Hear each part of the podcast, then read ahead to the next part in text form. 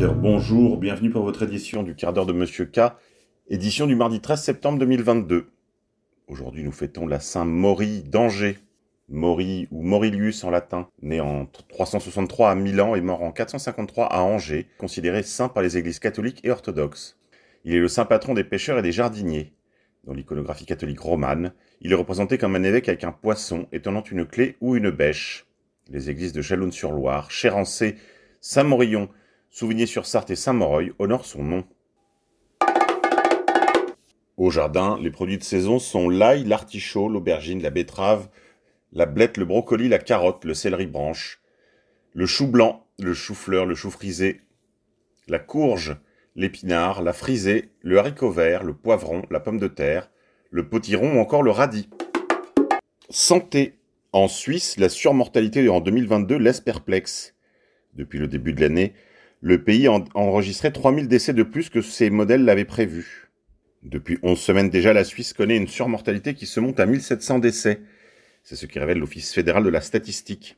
Actuellement, l'écart entre les prévisions et la réalité est, est extrême. Dans le détail, en 2020, 1500 personnes de plus que prévu étaient décédées jusqu'au mois d'août. En 2021, ce chiffre était de 1300 personnes. Et cette année, avec déjà 3000 décès supplémentaires, il a doublé.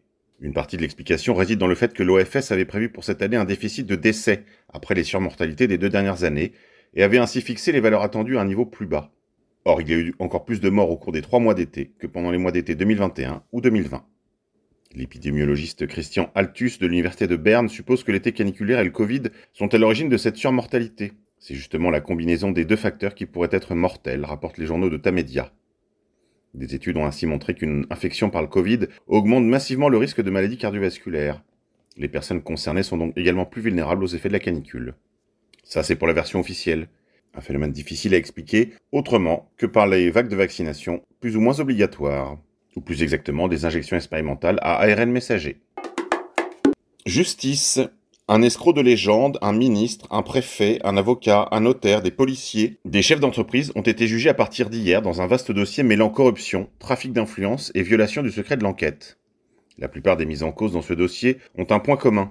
Écoutez notre confrère Nicolas Poincaré il y a tout de même un point commun entre la plupart des mises en cause, ils sont presque tous francs-maçons. C'est la presse qui l'avait souligné à l'époque des faits en 2014 que derrière ces interventions, les renvois d'ascenseurs, les services rendus entre grands flics, syndicalistes, avocats, notaires et notables, eh bien, il y a cette appartenance commune. Alain Boer, qui s'y connaît puisqu'il est spécialiste de la police et lui-même ancien grand maître du Grand Orient de France, estime qu'au moins 10% des commissaires de police en France sont membres d'une loge. Il explique que les liens entre les francs-maçons et la police remontent à Napoléon Ier, puisqu'à l'époque, tous les maréchaux les généraux, la moitié des capitaines et tous les commissaires de l'Empire devaient appartenir à la franc-maçonnerie. 200 ans plus tard, il en reste une certaine influence, ou bien une influence certaine. À tort ou à raison, on dit souvent que les francs-maçons font et défont les carrières de la police, et ce sera sûrement un des non-dits de ce procès. Ce sera un des non-dits de ce procès. Au moins un commissaire sur dix en France est franc-maçon, selon un des grands maîtres du Grand Orient de France. Rumeur de guerre, l'antipape François répète des avertissements concernant une troisième guerre mondiale. Le pontife a réitéré des avertissements qu'il avait déjà formulés il y a une semaine au sujet d'une troisième guerre mondiale. Nos confrères du New York Post nous font savoir que le pape François répète ses avertissements concernant une troisième guerre mondiale. Il a fait part de ses observations jeudi dernier lors d'une audience publique devant des prélats catholiques qui représentent la papauté dans les nations étrangères partout autour du monde. La tempête du Covid-19 nous a imposé des limitations dans nos vies quotidiennes et dans nos activités pastorales, a dit le pape. Il semblait que le pire était derrière nous, et grâce à Dieu, on peut se voir à nouveau. Mais malheureusement, l'Europe et le monde entier sont secoués de convulsions de guerre d'une particulière gravité en termes de violation du droit international, aussi bien que de risques d'escalade nucléaire et de graves conséquences économiques et sociales. Énergie. Les autorités suisses appellent dans une campagne d'affichage à dénoncer son voisin qui chauffe trop son habitation. Dans la suite logique des consignes du Forum économique mondial et de son gourou Klaus Schwab, plusieurs gouvernements aux ordres du plan mondialiste complètent leur arsenal totalitaire par une sorte de police énergétique. Ainsi, les autorités suisses mènent depuis quelques jours une campagne appelant à la délation, et cela par voie d'affichage, via Media Presse Info. Événement. Lundi prochain, lundi 19 septembre 2022, à 19h30, se tiendra une conférence à l'Institut universitaire Saint-Pédis à Paris au sujet de gaz et pétrole, enjeu politique majeur, par Antoine Delacoste. Pour plus de renseignements, référez-vous à Mediapresse Info. Réseaux sociaux. Des groupes Facebook de personnalités et de journalistes intéressés par les effets secondaires des vaccins se constituent sur Facebook. Les groupes qui grandissent le plus sur Facebook seraient des groupes qui seraient passés en une semaine de 1000 à 20 000 membres. Ils auraient tous un point commun. Ils sont tous très intéressés de faire connaître les effets secondaires des 10 vaccins anti-Covid, je le répète, qui étaient des injections expérimentales à ARNM messager. Énergie. La chaîne de magasins Leclerc devrait réduire les éclairages et baisser le chauffage dans ses supermarchés. Le groupe Leclerc a annoncé une diminution de 30% de l'éclairage au sein de ses magasins pour faire baisser sa consommation d'électricité. Le chauffage pourrait lui aussi être baissé, selon le patron du groupe, Michel-Édouard Leclerc. Comme pour la pandémie, chacun va vouloir faire plus et mieux que le voisin, et chacun va se vanter d'être un bon des concitoyens. Via Reopen Covid 1984. Territoire. Les présidents de région réclament une grande réforme de décentralisation. Dans une tribune publiée sur le site du journal du dimanche, l'ensemble des présidents de région, tous bords politiques confondus, réclament des garanties financières et une vraie grande réforme de la décentralisation pour promouvoir les libertés locales. Les présidents de région demandent au gouvernement d'apporter la garantie d'un cadre financier stable et la compensation des missions transférées et des dépenses exceptionnelles liées à l'inflation. Ils souhaitent également que soit engagée sans tarder une vraie grande réforme de la décentralisation, afin que les élus locaux disposent d'une responsabilité claire et exclusive et des moyens de la mettre en œuvre.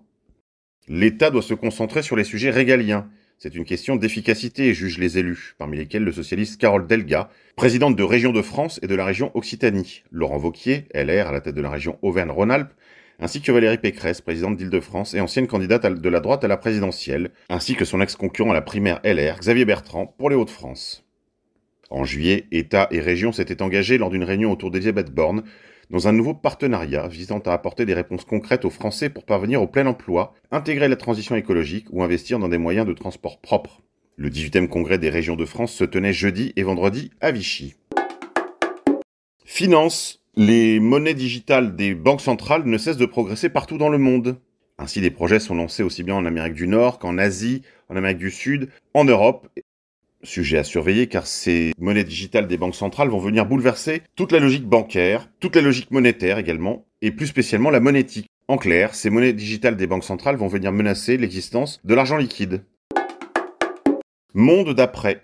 Le prophète Attila, Jacques Attali, vous parle. Écoutez. Il est évident que ça se terminera un jour par un gouvernement mondial équilibré, euh, démocratique, qui mettra en place des règles, qui, dominera, qui dominera le système financier, ne sera pas dominé par lui. Tout ça aura lieu. Les plus jeunes dans cette salle le verront. Comme il y a une monnaie européenne, il y aura une monnaie mondiale, il y aura un revenu minimal mondial. Tout ça existera. À mon sens, l'humanité va, va se diviser en trois catégories. Euh, les, nomades de luxe, qui disposeront de tous les outils de la liberté, dont, on, dont on vient de parler, y compris de la liberté génétique, de devenir un autre. Ceux-là, ils vont être euh, peut-être 100 à 150 millions. Ils auront tous les moyens du mouvement absolu, déraciné, euh, libre. Mais la, liberté, le, le, déracinement sera un luxe et non pas une, une souffrance. À l'autre bout, il y aura 5 à 6 milliards de nomades de misère qui seront obligés de bouger de la campagne à la ville, d'une ville à l'autre, simplement pour trouver à manger.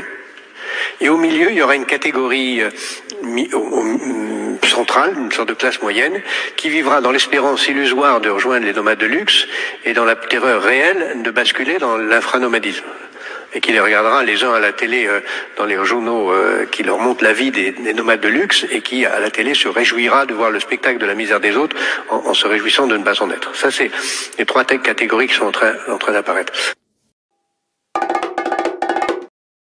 Hommage à la reine Elisabeth II. Une reine arc-en-ciel, sous la plume du confrère Martin Pelletier, à retrouver sur le fil télégramme l'action française officielle. Le français légal, télévisuel et consensuel est bizarrement schizophrène. Il fait profession de mépriser chez lui la monarchie pour l'aduler en Angleterre. C'est un double tort. C'en est même un quadruple, puisque l'Angleterre est un ennemi et que sa monarchie est mauvaise, tant par ses institutions que par sa dynastie. La reine qui surveillait le langage et les sorties de sa feu Diana elle fut, malgré son âge et ses chapeaux, le fourrier de l'arc-en-ciel.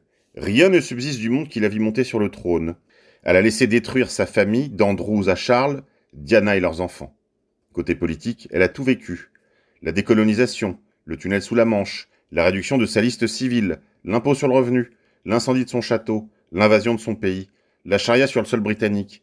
Elle a tué sous elle un nombre incalculable de chevaux et de premiers ministres, encouragé Heath à entrer dans l'Europe et Johnson à en sortir, enterré Churchill, abandonné l'Inde et Hong Kong, bref, ce fut l'inamovible statut du déclin de l'Europe.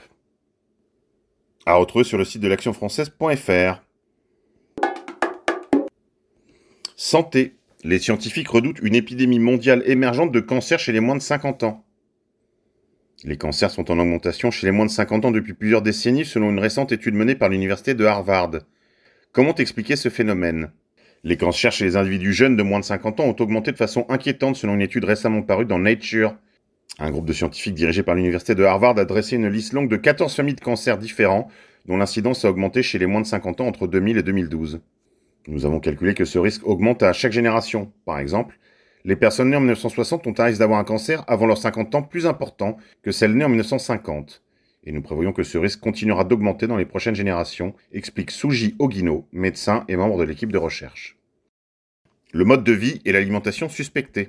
Selon ces scientifiques, cette tendance inquiétante au point qu'elle est soupçonnée d'être une épidémie mondiale émergente prendrait racine dans le mode de vie et le régime alimentaire occidental qui s'est imposé dans beaucoup de pays du monde. L'exposome, c'est-à-dire tous les facteurs auxquels nous sommes exposés durant notre vie et qui influencent notre santé, a changé à partir du milieu du XXe siècle. Parmi les 14 types de cancers en augmentation que nous avons étudiés, 8 étaient reliés au système digestif. Notre alimentation nourrit les micro-organismes dans nos intestins. Le régime alimentaire affecte directement la composition du microbiote et à la fin, ces changements peuvent influencer le risque de maladie, précise Tomotaka Ugai, chercheur à l'école de santé publique d'Harvard et premier auteur de l'étude. L'étude met en avant un phénomène global, mais au niveau individuel, il est difficile de savoir quel facteur externe auquel est exposé un individu au début de sa vie est à l'origine d'un cancer dans bien des années. Pour le savoir, des études prospectives qui suivent des enfants jusqu'à l'âge adulte sont nécessaires. Les scientifiques concluent que l'amélioration de l'environnement au début de la vie devait être un objectif immédiat. Cela pourrait réduire le fardeau des cancers précoces et tardifs. Via Futura Santé. Politique française, censure, le site de vente en ligne de livres Amazon supprime les commentaires négatifs du livre d'Olivier Véran. C'est comme pour les vaccins, les effets secondaires n'existent pas. En voilà une idée qu'elle est bonne. La ministre Pannier-Runacher nous propose de sursoir aux insuffisances du système électrique français en l'adossant aux voitures électriques. Écoutez. Un autre sujet extrêmement concernant, euh, vous incitez à acheter des voitures électriques. Euh, on a des problèmes de production d'électricité et on a un prix qui explose. Est-ce qu'encore aujourd'hui, vous dites aux Français, achetez des voitures électriques? Tout à fait. D'abord parce que notre problème de production d'électricité, vous l'avez compris, il se pose au moment des pics de consommation. Donc c'est pas beaucoup de moments dans l'année, c'est pendant les pics de froid et c'est en règle générale pas le moment où on fait sa recharge de batterie électrique. Et ce que les gens ne savent peut-être pas, c'est que précisément d'avoir des voitures électriques qui ont une batterie électrique, c'est une réserve d'électricité. Et vous avez un certain nombre de fournisseurs de batteries euh, rechargeables euh, qui sont couplés avec euh, des petits, petits modules de stockage et qui sont en capacité, dans les moments de tension, de renvoyer l'électricité sur le réseau. Donc ça peut devenir une forme de résilience accrue pour les années qui viennent. Une toute dernière question. Alors, ce que dit la ministre n'est pas techniquement faux, mais vous voyez un petit peu où ils en sont rendus. Voilà mes amis, c'est tout pour aujourd'hui, je vous dis à demain.